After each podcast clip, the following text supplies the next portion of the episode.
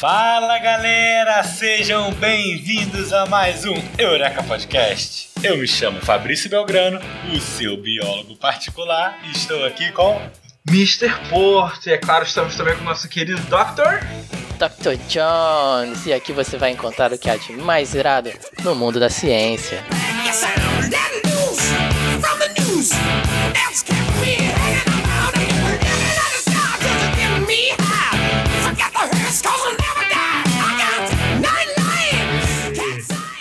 que é, pô? Tá vendo, pô? É assim que se fala. Pô, É, não vi não é diferença. tão Não vi difícil assim, não. É a mesma coisa. É isso aí, galera. Estamos juntos aí mais uma semana repleta de notícias e novidades do mundo da ciência. Estamos aqui gravando no meio do feriadão, né? Aliás, abriu o mês do feriado, né, Foi. cara? Feri- É feriadão no Brasil, eu tô, eu tô por fora. De novo. tem vários É, feriados. eu tinha até esquecido já. Agora é Tiradentes, aí depois já vem outro feriado do dia do Dia trabalho. 1 de maio, de trabalhador, dia 1 de né? maio, 1 segunda-feira. de maio. Semana passada foi feriado. Caraca, é que isso aí. molezinha, pô. Vamos, né? É. Meu segundo mês preferido agora. mês de feriado. E qual é o Carnaval primeiro? primeiro, né? Que- Ah, Ah, o carnaval, pô. Uma semana de férias. É, aham, Fabrício. Tem é, razão, É tem por causa razão. da uma semana, não é por causa do carnaval. Aham, sim. Ah, pô, lógico que carnaval É uma festa maneira maneira, uma festa maneira. Aham, aham. Hum, tá bom, tá bom. É lógico, pô. Tu acha que cientista não pula carnaval Claro, também? claro. Meio aliás, desengonçado, mas a gente vai. participou da, da Marcha da Ciência? Caraca, cara, eu li sobre isso hoje. Porra, aí eu vi que a notícia era de ontem, cara. Eu vacilei, não vi.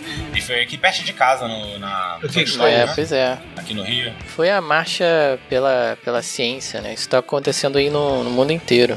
Cientistas se, se reunindo aí para protestar, né? Contra a desvalorização que a ciência tem, tem sido, tem tido, né? Nos, nesses últimos anos aí em questão de, de políticas e financiamento. Uhum. E principalmente aqui no Brasil, né? O corte foi profundo, cara. É. Tipo, a verba de ciência voltou ao que era em 2005. Uma É. assim, tipo, esse governo tá meio que querendo acabar com a ciência no Brasil, que se foda, entendeu? Pra que ciência? Pra Não, que eles vão né? transformar tudo em iniciativa Vamos privada, pô. Não, mas as empresas no Brasil também não, não investem, cara, em inovação, então é complicado. A gente vai acabar virando o país de exportador de soja e, e carne. É. isso mesmo, vai ficar, entendeu? Sem ciência já vai ficar nisso Vai aí pra sempre. das Bananas, República Complicado, da e aí- Soja. É, meio isso. E aí rolou essa marcha aí, cara, que eu queria muito ter ido, mas realmente eu, passou batido pra mim. Espero que tenha sido grande e que tenha repercutido aí. Vamos, vamos ver que- como é que foi, cara. Confesso que eu queria muito ter ido, mas não fui. Nem, nem vacilei mesmo. Vamos ver como é, que, como é que vai ser, né? E essa semana tivemos aí um recadinho da nossa queridíssima Renata, não é isso? Ela mandou, Mandou um um link. link, mandou um link. Ah, isso aqui foi bem, bem interessante, ó. Que a Renata Barbosa marcou nós, nos marcou na, no Facebook numa publicação sobre aí. um shrimp. Como é que é? Um camarão, né? Isso. Camarão. Que ele tem uma, uma das garras dele, é tipo mega gigante, vermelha. E ele usa essa garra como uma arma sônica para paralisar rapaz. as presas. Caraca, muito sinistro. É É Street Sonic Fighter, Boom. sabe qual é? O Sonic Boom. Sonic Boom. Eu falava Guile, né? Mas acho É que nem é Gaio. Guile que se fala, né? Gaio, né? Gaio. Gaio. Gaio. Não, como assim? Quem lembra? Street Fighter se joga até hoje, Fabrício. Tu É, é, seu ué. maluco. É, mas, mas é- será que ainda tem Claro esse personagem que ainda tem, no Street pô. Fighter? Claro, É? pô. Topetinho louro, Claro, né? tem campeonato de Street Fighter valendo grana, pô. Deve estar no Street Fighter 40 já, né? Eu jogava, eu jogava o 2. Street Fighter 2. Não, mas? Fabrício, você tem que entender que pra, pra certas companhias japonesas, números são só, tipo, guidelines. Não é pra seguir. Então você tem o Street Fighter 2, o Entendi. Street Fighter 2 Extreme, Nossa, o Street Fighter É. 3, É. aí depois tem o Street Fighter 4 Extreme Plus. É, cara, Alpha aí, velho. é Street Fighter O Alpha. Alpha Tem, umas paradas muito Não esfarofadas. se apega aos números, né? Não se Mas apega. maneiro aí, Renatinha. Muito obrigado pela notícia aí, a gente gostou bastante. E vamos que vamos, galera. Vamos seguir então para a nossa primeira notícia da semana.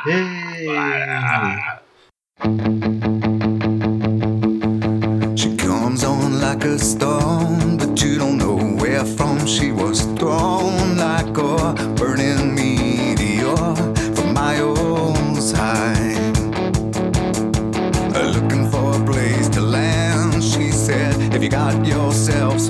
Então, galera, essa semana eu não estou trazendo uma notícia, pra falar a verdade.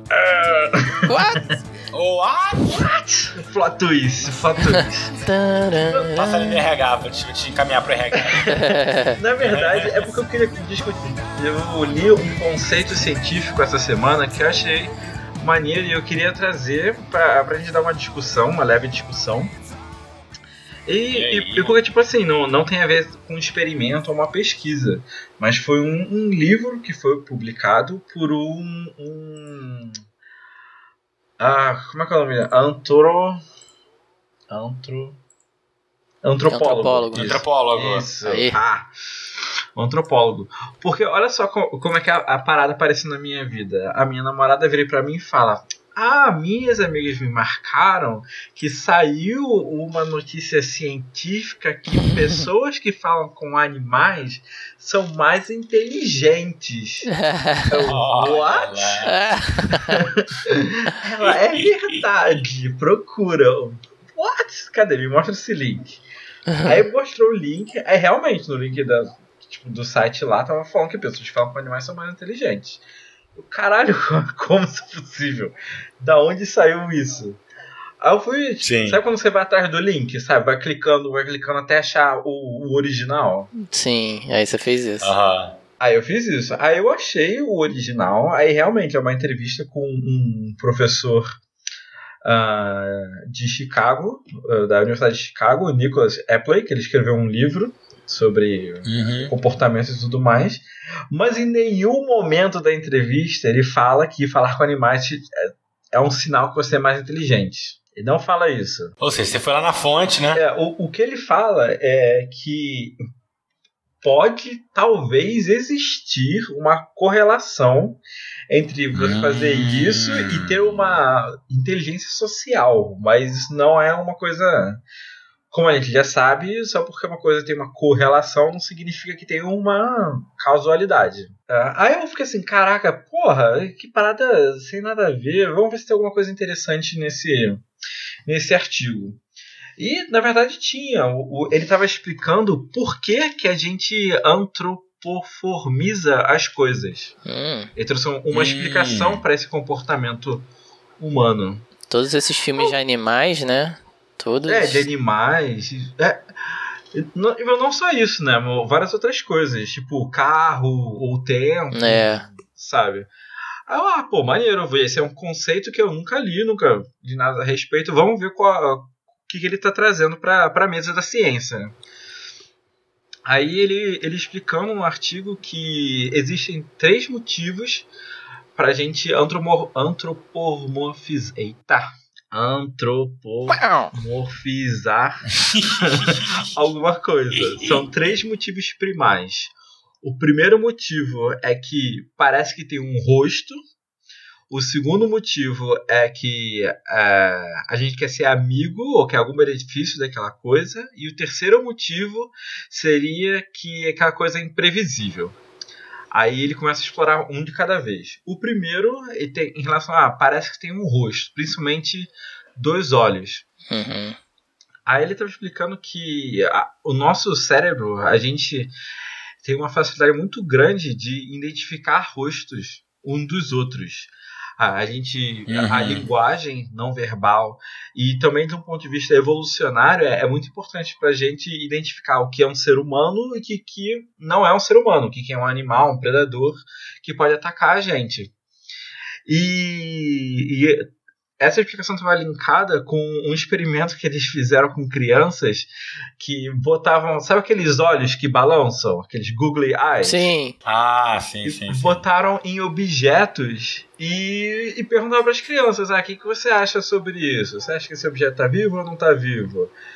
Aí as crianças, é, não, esse daí é a massinha verde. Ah, esse daí é o abajur. Porque elas identificam o- os olhos como se fosse uma face e como sendo uma, Uma coisa uma vida. outra pessoa, Viva. uma coisa viva. É, pô, maneiro. né? Ah, tudo bem, eu aceito essa explicação. Vou para a explicação número 2 que é você que tem algum benefício da coisa. Ah, aí ele estava explicando que a gente tende a dar para alguns objetos que a gente quer algum benefício próprio, a gente quer dar uh, uma certa vida para se nós tornarmos amigos daquele objeto ou daquela coisa. Por exemplo, o que ele fala aqui, é, existem exemplos na antiguidade que as pessoas davam nomes para su suas embarcações. Ou quantas uhum, histórias sim. lendárias as espadas tinham seus próprios nomes. Uh, ou, ou, tipo. Uh, é, você dava um, um, uma vida para um objeto porque uhum. você, de certa forma, você dependia daquele objeto. Se você é um guerreiro, você precisa da espada. Se você está navegando, você precisa de um navio. So on so forth. Se você for um náufrago, você tem uma bola de, de vôlei, né? Exatamente. E ele, dá, e ele dá essa explicação também. Ele, ele, dá o exemplo do, do Wilson, que é um, um. Foi uma coisa que ficou muito marcada na, na mídia mas é uma coisa que existe, que são é, que pessoas que estão em isolamento, eles acabam antropomorfizando as coisas. A gente, vocês lembram do primeiro Big Brother, do Bambam? Sim. Ah, verdade. Que ele, ele verdade. criou uma boneca feita de vassoura porque, é, cara, ele tava no isolamento sinistro e tal, tava pirando maionese. E foi o primeiro Big Brother, hein, galera? Big Brother Roots, que não era tudo controlado pela Globo. É, não sei nem que número tá agora, mas faz tempo. É. Né, e, e o terceiro motivo para nós antropomorfizarmos alguma coisa é que aquela coisa tem um comportamento, aspas, que a gente não entende. Uhum. Então, por exemplo, ele é o exemplo do. Que a gente, às vezes, quando a gente fala que a gente dá, a gente dá personalidade ao, ao tempo. Tipo. Sim, pode crer. Sim, pensei nisso. É. é caraca, essa, essa, chuva tá Tem um temporal. temporal é. Essa chuva tá foda. É, como é que é? São Pedro tá lavando, é. porque tá assim. tá lavando as escadas lá do céu, tá puto, tá cheio de trovoada. Sim. Acho que os deuses nórdicos também, né? É, sempre tem, tem os deuses nas religiões, religiões politeístas sempre tinham os deuses relacionados a fenômenos da natureza, né? Isso. Seja chuva, seja neve, seja o sol, né? Seja tudo, né? Isso. Então, como existe algum fenômeno que a gente não entende, a gente acaba que dando uma consciência para aquele, para aquele evento de uma forma para justificar que a gente não entende ele. Então, tipo, ah, eu não entendo porque, tipo, ah, o raio tem seu próprio seus próprios desejos, vontade, né? tem sua própria vontade, ah. sabe? É uma outra pessoa, um outro ser como eu. Sim, é o Thor, né? O Thor, que é o deus do... É, o Thor é o deus do trovão. O trovão, né? É. Então, Deus lá que tem isso. Se você não se comportar, não der oferenda, não sei o que, ele vai vir aí e vai destruir tudo, né? Então... É. Aí eu, eu lendo essas frases, assim, pô, realmente, cara, achei é maneiro. Eu achei maneiro essas explicações. E se você para pensar no seu animal de estimação, vamos ver se, se segue alguma das três uh, requerimentos. Requerimento 1, um, parece ter uma face? Sim. Tem. Inevitavelmente. Tem uma face. Tem, tem, uma face. E você, cara, você consegue ver se o teu cachorro, o teu gato tá feliz ou tá triste. Você vê. A minha aqui, ela sorri. Ela dá um sorriso. então, número Sorri. Então, número um, sim, tem uma face, sim. Ok. Número dois, a gente quer ser amigos. Cara, se, a não ser que você seja um sociopata, é. todo mundo quer, quer ser amiguinho com, com o cachorro do gatinho. Ou com certeza. coelhinho. Todo, ninguém aguenta um filhote de cachorro. É, cara. eu, eu até fico pensando se tem alguma coisa intrínseca na nossa evolução que filhotes de mamíferos são, são tão atraentes pra é. gente. Uhum. Sim, tem, tem sim. Até porque lembra um pouco nossos próprios filhotes, né, nossos bebês, né? São realmente. tem olhos grandes, né? São arredondados e tal. Então, essa, essas características elas tendem a, a atrair a nossa atenção, né? E aí a gente acabou evolutivamente selecionando raças de cachorro que tem essa aparência também, né? Uhum. Cachorro menorzinho, mas bonitinho lá. É, Sim, com certeza. Acho que e, e é, a terceira parte do, do, dos requerimentos é que tem a vontade própria. Cara, quem teve um gato na vida sabe que o gato tem só, seu próprio plano. O gato é o dono da casa e você está lá só porque você é tipo um visitante. Você Sim, dá comida é pro gato. quase relevante. É, tipo assim, ele tolera a sua existência. É, é verdade. Então é por isso que as pessoas falam com animais. Por isso que você fala com seu carro para ele pegar com tá Não é porque você é mais inteligente. É. Não é porque você é mais inteligente, amiguinhos, mas é porque é uma coisa natural do, do, do comportamento do ser humano. Então, é, então fica a mensagem aí, né, de que.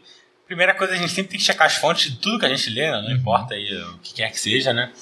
E segundo que sim, né? Acho que é, de fato a gente tem muito essa questão de antropomorfizar tudo, comportamento de animais, né?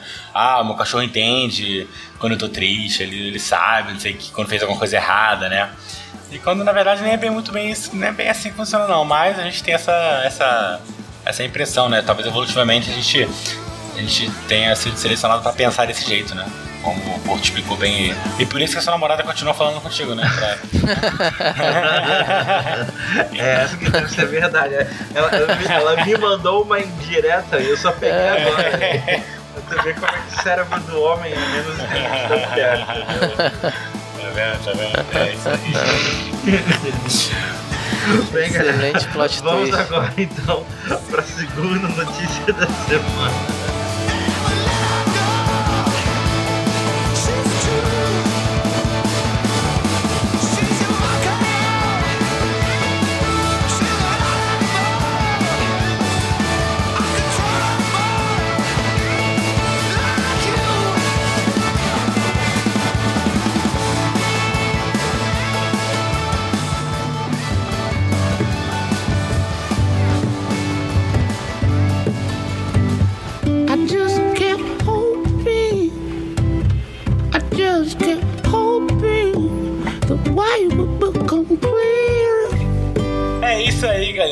Notícia da semana eu vou trazer aqui uma, uma novidade bem interessante que eu achei. Ela é para maiores de 18 anos, tá? Epa, Eu vou Censura falar, vou falar de ratos, ratos pelados. Opa. ok? Esse é o tema.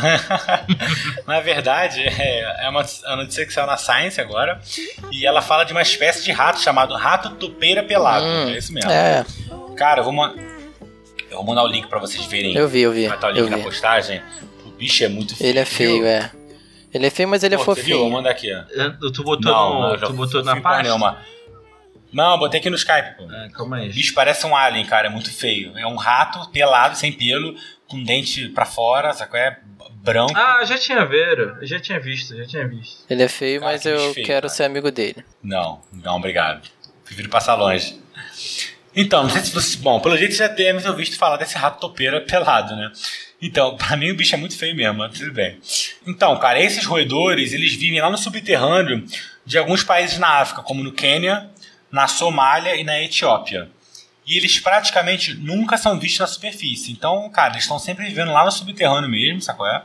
Tipo, eles raramente são vistos mesmo do lado de fora. E talvez por isso até que eles sejam. que eles essa Pelados. característica, né? De ter pouco.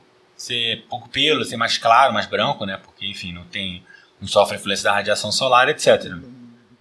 Só que como ele vive lá no fundo da Terra, dá pra imaginar que além de não ter muita luz, também não tem muito oxigênio, né? O ar não chega lá no fundo. Aham, sim. E para piorar a situação, lá embaixo também tem uma grande quantidade de gás carbônico e de amônia. Ou seja, não é um lugar muito interessante para você passar as suas férias. digamos assim. Porra, deve feder e não tem oxigênio. Cara, que uma É. merda. né? Não, com certeza, pois é. E aí, os cientistas curiosos, como sempre, né, eles foram estudar como é que esse bicho consegue sobreviver num ambiente bizarro como esse, né, nesse ambiente aí bem hostil. E para isso, o que, que eles fizeram? Para ser sincero, eu achei até meio maldade, mas vamos lá. Eles pegaram esses roedores e colocaram numa câmera sem oxigênio Câmara. por um certo tempo. Porra. É, uma câmera. É, obrigado. Tipo assim, é... Dr. Jones, você que já deve ter brincado quando era criança aí, né? Quanto tempo você Eu já devo ter brincado, sem é. respirar? Caraca, eu tava Eu já devo ter esperando pra ver qual, qual é ia ser esse. Qual a brincadeira? É a brincadeira, mas tudo bem, vamos lá. Calma, calma. Ah. Sei lá, cara. Pô, quem, quem nunca? Quem nunca, brincou ficou dentro da de- piscina quanto e, tempo? e tentou, é. Exatamente. É, não lembro exatamente. quanto, mas muito pouco, muito Não pouco. lembra não? Cara, segundos. eu acho que o meu recorde era, sei lá, deve ser 40 segundos É, no muito- máximo. muito né? É, é, pô, eu também. Pois é, então, cara, olha que bizarro. Os cientistas, esses cientistas, eles descobriram que esses bichos, eles podem sobreviver até 18 minutos. Puta que 18 minutos sem oxigênio. Cara, que Caraca, 18 Olha minutos. isso, cara. 18 minutos, então dá tranquilão lá sem respirar Mas oxigênio. como? Eles puxam oxigênio de outro lugar? Então, vamos, vamos. Essa, essa aqui foi a descoberta dos caras, né? Porque esse é um resultado muito impressionante, cara, se você parar pra pensar, principalmente porque eles são mamíferos como a gente, né? Então, eles têm um metabolismo muito parecido com o nosso. E a gente sabe que pro ser humano é impossível ficar 18 minutos sem respirar. Na verdade, eu acho que eu já vi até o recorde sobre isso aí. Eu acho que o recorde Bra- de um ser humano, não de um brasileiro, de um ser humano, eu acho que é de uns 4, 5 minutos, cara. Eu Já vi isso há um tempo atrás. Confesso que eu não pesquisei. O que pra mim também já é surreal, É, mas porra. 18 minutos é tipo três vezes mais, né? Mais três vezes mais. E aí, os cientistas foram tentar descobrir qual é o macete desses ratos aí, né? Como é que eles conseguem ficar tanto tempo sem respirar. E eles descobriram que, na verdade, é um mecanismo bem simples, mas ao mesmo tempo genial. Bom, a gente sabe lá das, das aulas de biologia que todos nós precisamos de oxigênio para que a glicose que a gente come, né, na- que está na nossa comida, seja queimada e gere energia. Beleza? Isso aí não é novidade para ninguém. né? Não. Então, sem esse oxigênio, as nossas células, principalmente as células do cérebro, que são as mais sensíveis, elas rapidamente morrem. Tipo assim, se não tem oxigênio, as células vão parar de, de, de produzir, de produzir ATP, produzir energia e morrer. Simplesmente assim. Então, para evitar isso, esses ratos pelados, o que, que eles fazem? Eles trocam o combustível do corpo. Mais ou menos no estilo carro flex, qual é? Uhum. Gasolina, etanol e tal, eles meio que trocam combustível. O que, que eles fazem? Ao invés de usar a glicose como fonte de energia, que é o principal combustível deles e nosso, eles passam a usar um outro açúcar, a famosa frutose. Ah, É isso mesmo. qual é. Aquilo que tem na fruta. É, exatamente. É um açúcar que é bem comum em várias frutas e também no nosso próprio açúcar de mesa, esse açúcar que a gente usa aí da cana, também conhecido como sacarose. Uhum. Para quem não lembra, sacarose, o que é sacarose? Sacarose, na verdade, nada mais é do que uma glicose colada com uma frutose. Entendeu? Uhum. É um açúcar formado por uma glucose e uma frutose. Então, quando esse roedor ele usa frutose, que que é, qual, qual que é a grande sacada? Quando ele vai usar essa frutose, ele não precisa mais do oxigênio. Porque a frutose, na verdade, eu não vou, eu não vou entrar na via da bioquímica, né, via bioquímica disso, mas a frutose ela, ela pula várias etapas, ela, ela vai ser usada lá na frente, lá na bioquímica da célula, então ela acaba não precisando de um oxigênio, da molécula de oxigênio, para ser usada como fonte de energia. E aí o bicho consegue sobreviver por um tempo só consumindo essa frutose até ele conseguir achar oxigênio de novo, né? Dar aquela procurada no oxigênio. Uhum. E aí quando o oxigênio aparece de novo, ele volta a respirar oxigênio e sobreviver como nós, normalmente. Além disso, uma parada maneira que ele faz é que ele reduz o batimento cardíaco dele. Hum. Estilo. Não Caraca. era Cavaleiro do Zodíaco? Cavaleiro do um- Zodíaco, é. Cavaleiro do Zodíaco. Tu lembra mesmo. disso? Isso mesmo. Que ele quase parava os Não, batimentos o, cardíacos. o mestre ancião só, só tinha um batimento cardíaco por dia e por isso que ele conseguiu sobreviver a 800 anos. Caralho, um por dia, ok. É, esse Pô, roedor por isso que ele é um a tanto, mestre né? ancião, né, Fabrício? Não é um É verdade. pessoa qualquer, né? É verdade. Pelo amor de É Deus. verdade. Pois é, esses ratos da pena eles não são é, mestres anciãos. Apesar de parecerem. É, é, verdade, parece mesmo. Parece o Tartaruga Ninja, né? O mestre É, o Splinter. Splinter. Mestre Splinter, exatamente, parece muito. Esses, esse mestre Splinter ele consegue reduzir o batimento cardíaco de 200 para 50 batimentos por minuto. Ou seja, ele reduz quatro vezes, cara, é coisa pra cacete. Então, assim, o bicho dá uma relaxada mesmo, né? Seria o equivalente da gente Então, com- pular pra quanto? Uns 20, entre os 20 e 30? Pô, é, gente, é mais ou menos isso. A gente, nosso batimento normal é de em torno de 60 a 80. Se diminuir isso aí quatro vezes, vai para 20 batimentos, tipo, quase nada. É realmente é muito pouco. Então é, um- é uma mudança no metabolismo impressionante que esses bichos conseguem fazer. E essa maneira que eles conseguem utilizar para driblar a falta de oxigênio é única até hoje na natureza. Ou seja, a gente nunca descobriu um outro bicho que consiga usar essa mesma estratégia que esses ratos conseguem usar. O que torna essa notícia ainda mais irada. Ou seja, a gente descobriu uma maneira completamente nova que mamíferos conseguem usar para driblar a falta de oxigênio no ambiente. Pô, Fabrício, eu tava pensando agora coisa que se eu fizesse reflexão no mestre ancião, prendesse, prendesse a respiração, eu ia começar a emagrecer, mas não, né? Não, não rola com o ser humano. Não, não, tu ia, Margarida, acho que tu ia gastar menos energia, pô. Justamente para você reduzir o metabolismo e esperar o tempo melhorar, né? ah, que merda. Mais ou menos essa é a ideia. Pois é, desculpa, cara, mas não é dessa vez. Mas tem uma notícia boa no final, vamos, vamos entender. Então, além de, e não é só isso, cara. Esse bicho realmente ele é Highlander, cara, porque esses ratos, esses ratos do deserto pelados, eles já são conhecidos por serem resistentes à dor, ou seja, não sentem várias dores que outros mamíferos sentem. Eles não sentem dor de queimadura por fogo, por exemplo. Os caras não, eles, tu queima, eles não sentem dor, olha que doideira. Eles não sentem queimadura de quando, por exemplo, quando você come pimenta, aquela queimadura que você sente, sabe qual é? Que a pimenta, eles, aquela ardência, eles não sentem. E esses ratos, eles são conhecidos por eles raramente terem algum tipo de câncer, ou seja, eles são praticamente imunes ao câncer. Ah, caraca, sabe o que eu lembrei agora? Eu acho que esses ratos Ah. aparecem num jogo chamado Fallout. Como Ah. inimigos Nossa. level baixo. Caraca. É, porque, tipo assim, no Fallout é, acabou o mundo porque guerra nuclear, parará pão duro. E eu lembro de ter, Ah. acho que de ter visto uns ratos bem escrotos, tipo esses, assim. Vai ver, é ele, é, é sobrevive. É, né? sobrevive mesmo. mesmo. Ficar lá no subterrâneo, tranquilão. Ah, Pois é. Pensei que você ia falar de Tibia, cara, mas tudo bem. Tibia. não. Você lembra de Tibia? Tinha aqueles ratinhos lá no começo. Eu né? também tinha. Eu nunca joguei Tibia. Também tinha. Caraca, é, sorte sua, cara. Parabéns. Você é um ser humano melhor. Não, brincadeira. Mas então, cara, é, vamos, vamos concluir então essa notícia, cara, porque é o seguinte: além dessa descoberta por si só, já ser uma parada bem interessante, né? Você descobrir, porra, um outro mamífero que consegue fazer esse, esse, esse macete, né, para driblar a falta de oxigênio e tudo mais. Isso poderia no futuro até ter possíveis aplicações pra gente, pra nós, seres humanos, humanitos. Por exemplo, o que os cientistas pensaram é nos casos de infarto, né? Quando as pessoas têm infarto. O que acontece? Quando as pessoas têm infarto, para de circular oxigênio no corpo da pessoa. E o primeiro, primeiro órgão do corpo a ser afetado é o cérebro, né? Por isso que as pessoas que infartam, se elas não forem ressuscitadas logo que elas infartam nos primeiros minutos, as células do cérebro, os neurônios, eles, passam, eles começam a morrer e a pessoa pode eventualmente morrer de fato também, né? Ou ter danos cerebrais gravíssimos. É, mesmo que sobreviva. Então, essa. Mesmo que sobreviva, pode ter sequelas, exatamente. Por quê? Porque as células do neurônio elas são as células mais sensíveis à falta de oxigênio.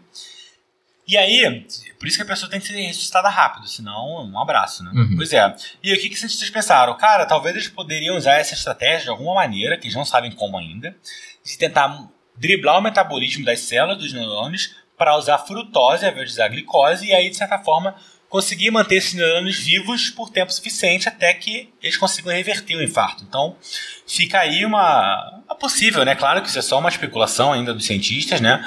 É, o objetivo da pesquisa nem foi esse, né? Mas é uma coisa que eles pensaram que de repente no futuro pode ser que esses ratos pelados aí, né? Eles, te, sejam, eles sejam uma inspiração pra gente conseguir driblar aí esse problema gravíssimo que acomete milhões de pessoas no mundo, né? Que é o infarto do miocárdio. Isso. E aí você conseguir diminuir a mortalidade, diminuir a sequela de- dessa doença aí, né? Que, enfim, é muito comum. Então, fica aí essa, essa esperança e essa notícia maneiríssima que eu achei pra caraca, assim, achei do caraca, assim, essa- esses ratinhos aí, tá maneiros.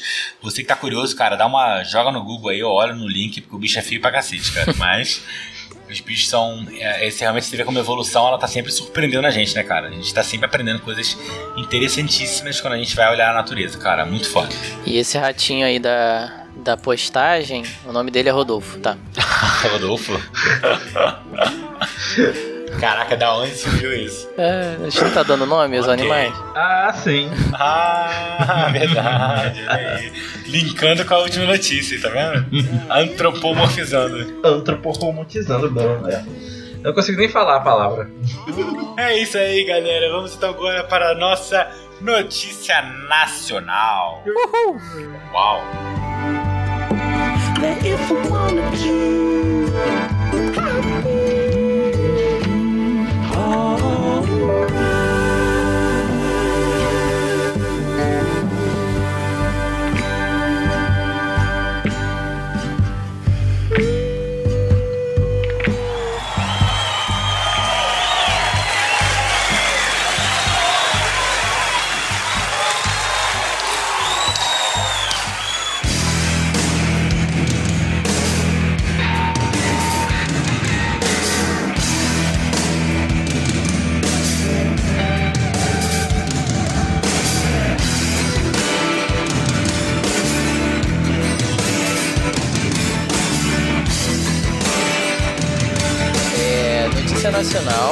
Falar sobre uma, um controle biológico que está sendo feito contra uma, uma doença das frutas cítricas, né? De laranja, limão, tangerina. que alguns citrocultores, eu nem sabia que essa palavra existia, mas citrocultores né, lá de São Paulo estão obtendo um, um sucesso muito grande com o uso de uma tecnologia de controle biológico que foi desenvolvida pela Escola Superior de Agricultura Luiz de Queiroz da, da USP. Da USP. Olha aí, a galera da agronomia mandando Isso. ver. Desenvolveram essa tecnologia para combater o greening, que aí que é o nome da, da doença, né? Na verdade é o nome genérico aí da doença, que é uma doença que devasta os pomares de citros hoje. É, é conhecida por HLB, pelo nome original em chinês, que é Olha, Huang Longbin, ou, One... Wong Long Bin? é, ou ramo amarelo. Puta que pariu, não. tá bom. Então ele vale deixa tudo. essa, essa doença deixa as folhas amareladas e os frutos deformados e verdes. E aí a solução para isso é eliminar completamente a árvore, a- pela raiz mesmo. Caraca. Você elimina o mal pela raiz. Exato. Elimina o mal pela raiz. Então, mas peraí, o que, o que causa essa doença? Um fungo? É uma bactéria. É uma bactéria. Ele é esse greening é resultado da ação de bactérias Candidatus liberbacter. Liberibacter. Caraca. E são, são duas vertentes, uma asiática e uma americana. São transmitidas plantas por um pequeno inseto, que é um inseto dos, é, do, do grupo dos psilídeos. Né? E psilídeos, na verdade, são, são insetos que parecem muito uma cigarra. Eles lembram muito uma cigarra. né? Se você olhar, você até confunde. Mas são chamados psilídeos, né? E aí é engraçado que essa a disseminação do greening é global, né? Ele afeta pomares da Ásia, da África e das Américas. Ah, esses psilídeos, né, que são os vetores da, da bactéria que causa o, a doença, foi detectado em plantas cítricas do, de, dos, do Mediterrâneo, né, do produtores é, italianos também, ibéricos, né, e só na Austrália é a única região que não houve ainda sinais de infecção desses, desse, do, do greening, né. Olha, rapaz. É, mas, É, ah, provavelmente mas a porque tem coisa pior lá, né? Não, mas o que, eu ia falar- o que eu ia comentar é que a Austrália tem regras duríssimas para trazer qualquer material biológico uh, para lá. S- sério, é uma parada muito hardcore. Se você for, É. por exemplo, levar o seu cachorro, caraca, o cachorro tem que ficar em, Quarentena. em quarentena. Eu acho que é quase um mês inteiro, cara. É uma parada muito Caraca. neurótica. Coitado, né? Pô, Eles são, Foi lá eles que- são muito, muito cuidadosos. E você trazer qualquer material biológico, tentar botar dentro do país, é, tentar burlar, caraca, crime gravíssimo. Eles tomam muito Olha cuidado aí. com isso. Não foi lá que confiscaram tua banana que tava na bagagem de mão lá que você levou? Ué, tu não falou isso aí, pô? Não, porra. Você tá levando banana? Por isso aprendeu tua banana. Bom, e aí, é, apenas em São Paulo, né, a praga já obrigou a erradicação de quase 50 milhões de laranjeiras, em torno aí de, de uma, de uma área de 100 mil hectares. Então, isso, isso é em torno de um quarto dos pomares paulistas, né? Então, isso desde Porra. 2004. Então, é uma doença que causa um prejuízo enorme. absurdo. Por isso que o suco de laranja é tão caro. Agora já sei. É, Mentira, então. por essas coisas, mas tudo bem, mas tudo lá. Então, os pesquisadores liderados pelo é um engenheiro agrônomo, José Roberto Postali, professor do departamento de entomologia e acarologia da, da, da, da USP, eles desenvolveram uma forma aí de criar em laboratório uma vespa, que é a Tamari, Tamarixia radiata, que é um inimigo natural desse psilídeo. Hum, Hum, então, então é, é um controle biológico, total. é o gato que vai comer o rato. é, né? cha- Exato. chamou os amigos, chamou os amigos. Então, as, as vespas, elas parasitam os psilídeos, ainda quando eles estão em fase de ninfa. É, a fase de ninfa é tipo uma fase, é, é quando o, o inseto ele não sofre uma metamorfose completa. Uhum. A- aliás, quem for entomologista aí, né, entender mais, pode, pode me Pode corrigir. corrigir, né? E aí eles colocam os ovos no corpo do inseto. Quando as vespas saem do, do, do ovo, né, elas acabam destruindo o psilídeo. Então eles conseguiram, né, esses pesquisadores lá da, da USP, eles conseguiram ah, realizar alguns experimentos, né, soltando algumas vespas em plantações. ah, e- e observaram que na áreas ao redor das plantações comerciais poderiam ah, receber essas populações de vespas e que es- essas, por sua vez, acaba, é, parasitam os psilídeos e antes que eles chegam aos pomares e contaminassem as árvores. Então, dessa forma, os pesquisadores demonstraram que é, essa vespa ela é capaz de eliminar mais de 80% da população do vetor em torno da lavoura. Porra, isso é bom pra caraca. Né? E, e como é que eles fazem a estimativa disso? Eles usam umas armadilhas, que são umas fitas adesivas com a cor amarela. Então os psilídeos eles são atraídos pela cor e ficam presos, né, colados na, na cola do, da- do adesivo. Olha aí. Quando ele- eles meio que fazem uma estimativa a partir do, de quantos insetos são ficam colados nessa, nessa é, nesse adesivo. Nesse então, quanto bagulho, menos né? psilídeos presos, é a maior eficiência aí das vespas. Tá? Então, um experimento controlado e tal. E aí acabou que com esse sucesso, eles ah, uma empresa de produção né, de, de suco ah, construiu quatro biofábricas para a produção das vespas. Caraca. Olha, rapaz. Produzindo os predadores. Pois é, então uma é um, foi Fábrica de erguida em, em 2014 em Itapetininga. Ah, e aí vieram outras unidades, Boa Esperança do Sul, Onda Verde, São Manuel, todas no interior de São Paulo. Então, ao todo, essa companhia já liberou aí na natureza 3,9 milhões de vespas. e aí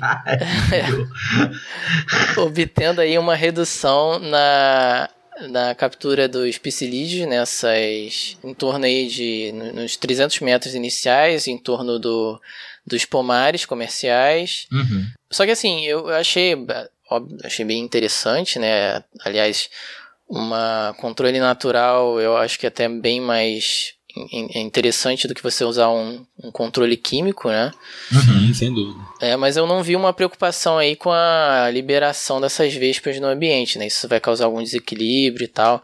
Isso aí eu É realmente verdade. não vi. As Não vi vespas ata- atacam os seres humanos? Ou podem Caraca. atacar? Tô perguntando, pô. Vespas Ah, assassinas. sei lá, ué. Vespa é uma parada muito escrota. Não, porque o bicho, o bicho ele come lá o psilídeo. Quando o psilídeo acabar, ele vai ter que comer outra coisa. Ou morrer É, de fome. é. Será que ele não vai atacar outras espécies de outros insetos É, e vai causar um desequilíbrio? Tá lá, exatamente, Essa é, que é a questão, né? É, Entendeu? Humanos acho mais difícil, mas algum outro problema ecológico é possível. Realmente é possível que, que cause, né? Então, uma coisa pra ficar de olho aí, que eles têm que, eles têm que fazer esses testes também, né? é, exatamente. Não vi uma, uma, uma preocupação quanto a isso e, na verdade, essa é a minha única ressalva quanto a, a essa tecnologia aí.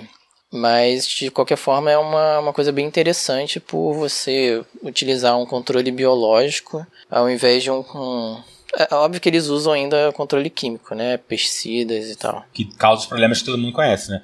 E, não é- e vale ressaltar que não é- essa pesquisa ela foi feita no Brasil não é à toa, né? Porque o Brasil, se eu não me engano, é o maior produtor de laranja do mundo, ou se não é o maior, o segundo maior. Então a gente produz muito, a gente tem muita citricultura aqui. Uhum. E é, então é, acaba que esses problemas acabam causando um grande prejuízo para os agricultores aqui do, do Brasil e é por isso que a galera tá correndo atrás de soluções aí. Então o Brasil aí produz laranja pra caramba, pra quem não sabe. Acredito. Não falta vitamina C aqui no Brasil. Não falta laranja, né? É, não falta laranja, sim. Ah, tudo é, cheio de laranja no Brasil, né? Meu Deus. Tem que falar Muito bom. Então, depois dessa notícia muito boa da nossa pesquisa nacional, vamos para nossas dicas da semana. Dicas da Vambora! Dica da semana!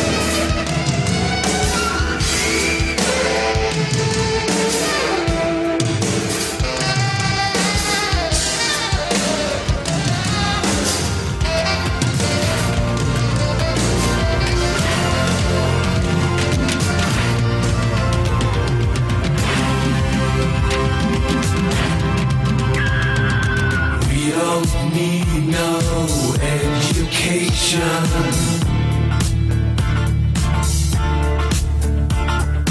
We don't need no thought control.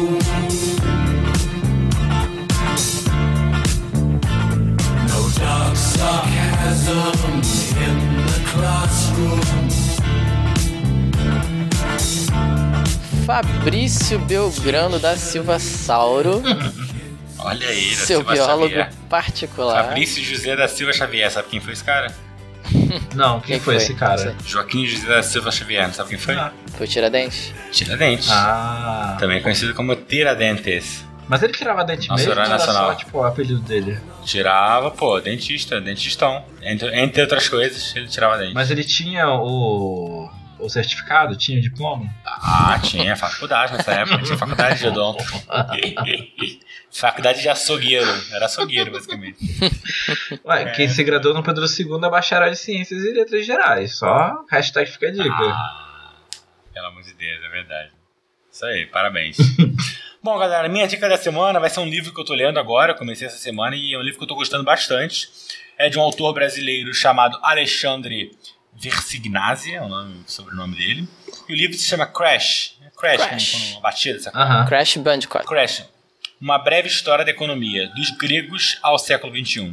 E por que eu tô gostando desse livro? Porque ele é um livro que conta a história da economia de um. Aí você vai pensar, pô, a economia é chato pra cacete, pra... cheio de número. Não, não tem número, não tem equação, não tem nada.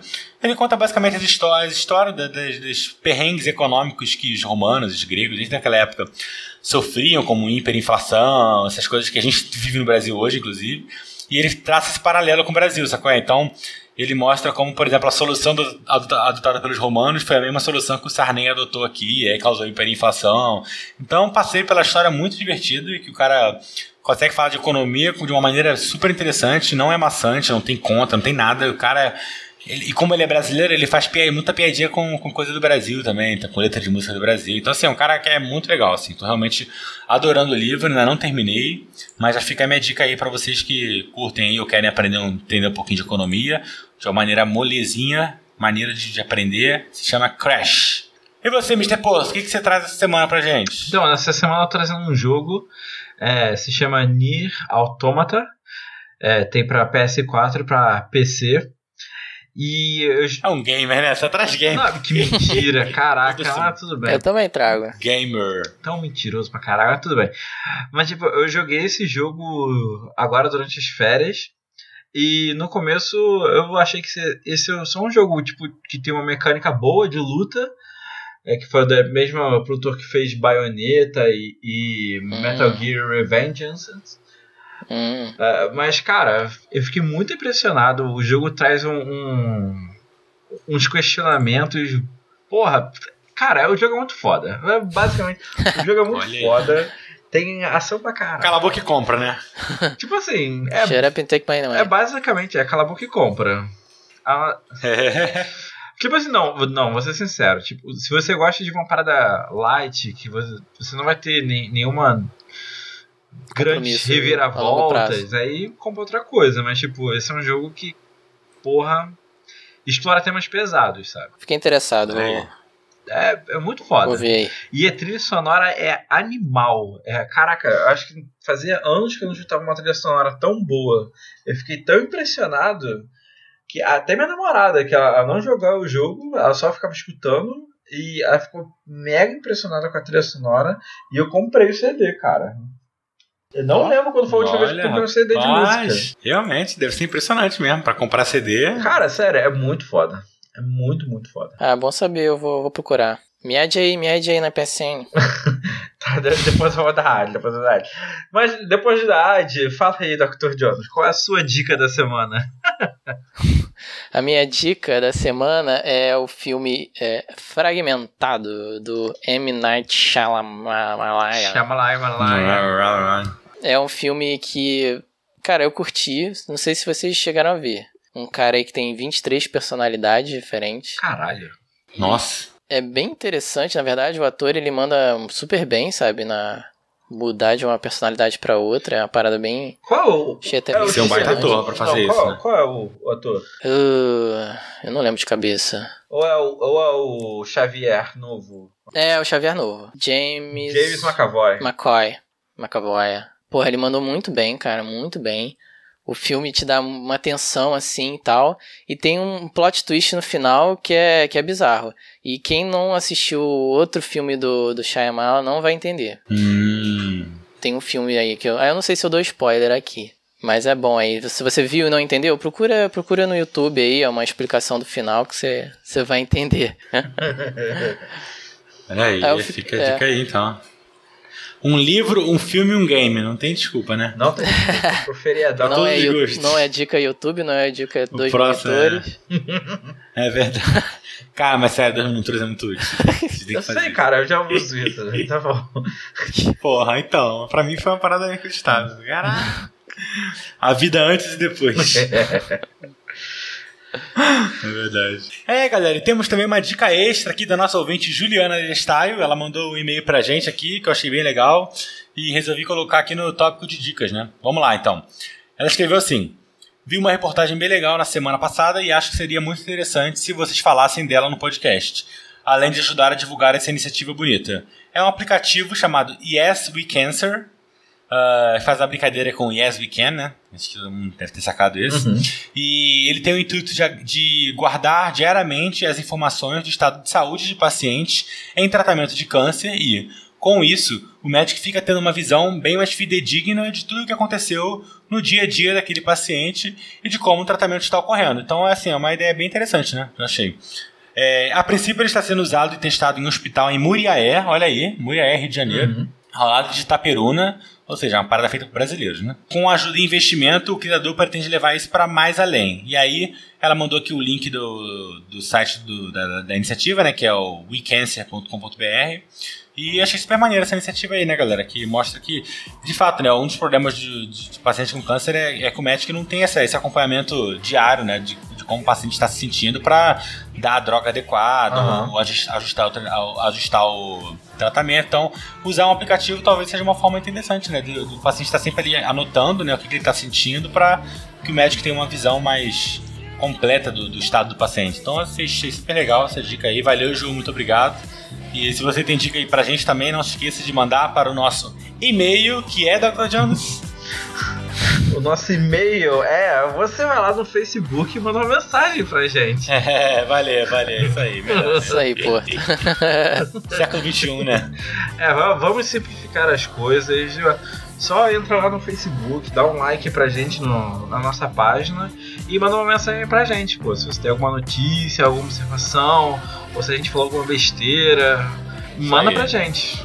E se você tá usando dois monitores e se amarrou, pode mandar um e-mail também agradecendo pra gente aí, manda mensagem. Claro, tá bom. Mandar aí um, um, um abraço para dois ouvintes que mandaram mensagens de carinho para nós, que é o Rafael Oliveira, ou Celitos, e também a Eliane Neves. Beijo, galera. Grande demais. Eliane, obrigado. Muito obrigado. É isso aí, galera. Estamos juntos. Juntos. É isso aí, galera. Esse foi mais uma semana do nosso Eureka Podcast e a gente se vê na próxima semana. Um abraço. Valeu, galera. Valeu, galera. An